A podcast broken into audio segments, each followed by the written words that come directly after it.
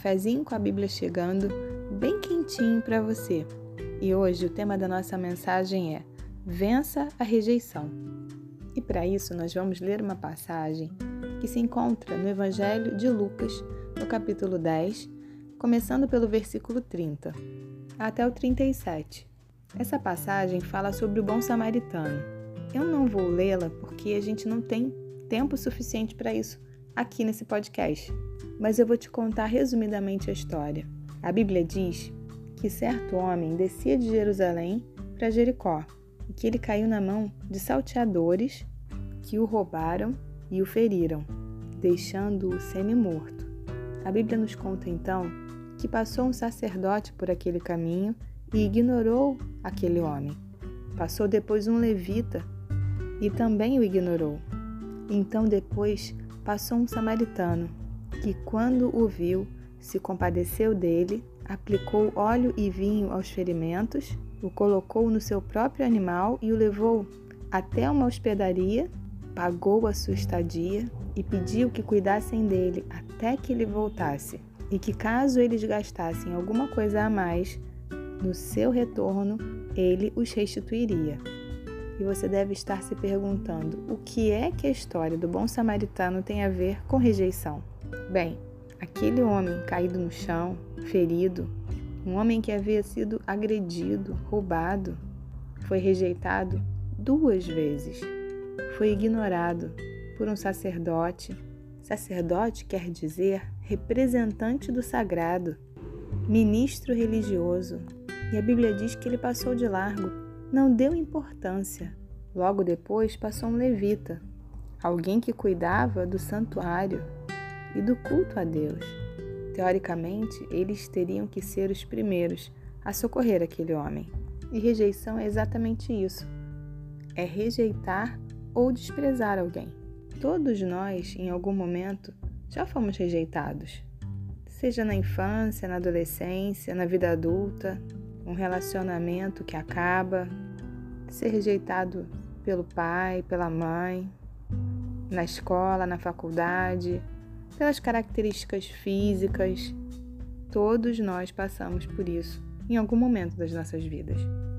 E a rejeição deixa um rastro, um rastro de dor, deixa uma ferida que, se não for tratada, pode acabar causando baixa autoestima, complexo de inferioridade entre outras coisas. A gente acaba olhando para a gente e não se reconhecendo. A gente acaba ficando com a síndrome do patinho feio, que era um grande cisne, mas não sabia disso. A rejeição pode fazer a pessoa se sentir desconfortável em determinados ambientes, não por uma questão do ambiente em si, mas porque as marcas que essa pessoa carrega podem fazer ela se imaginar como aquele patinho feio que a gente falou no início. Podem fazer ela se sentir inadequada, inferior, mas tudo isso aos seus próprios olhos. Muitas vezes a rejeição faz a gente pensar que os outros estão pensando coisas que nunca pensaram, mas que fazem parte da nossa fantasia, do nosso imaginário pessimista, negativo e da nossa visão equivocada sobre nós mesmos. A verdade é que todos nós temos uma necessidade profunda de pertencimento. E quando os vínculos não são criados de forma sadia, acabamos desenvolvendo uma personalidade insegura, pessimista, introspectiva. A rejeição pode levar à solidão, entre outras coisas. Mas assim como na história do bom samaritano, em que ele vê aquele homem semi-morto, caído, roubado, e se compadece dele, assim também Jesus está aqui hoje para mudar a sua história, para te levantar do chão, para curar as tuas feridas emocionais e para te ajudar a escrever novos capítulos da sua história.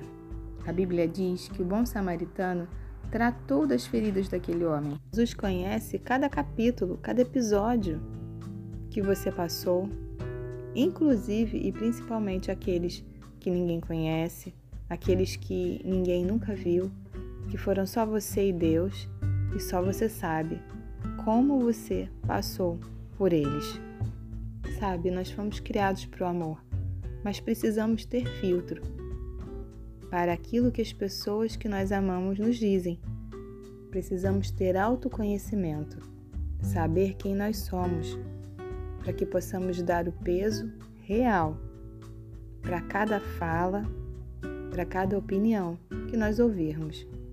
O bom samaritano pagou todas as despesas necessárias para que o homem ficasse curado.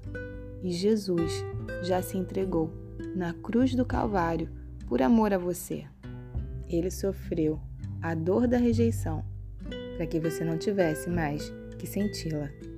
Ele pagou o preço de sangue, morreu a morte de cruz, para que hoje você recebesse a vida que está nele e que flui através dele para você.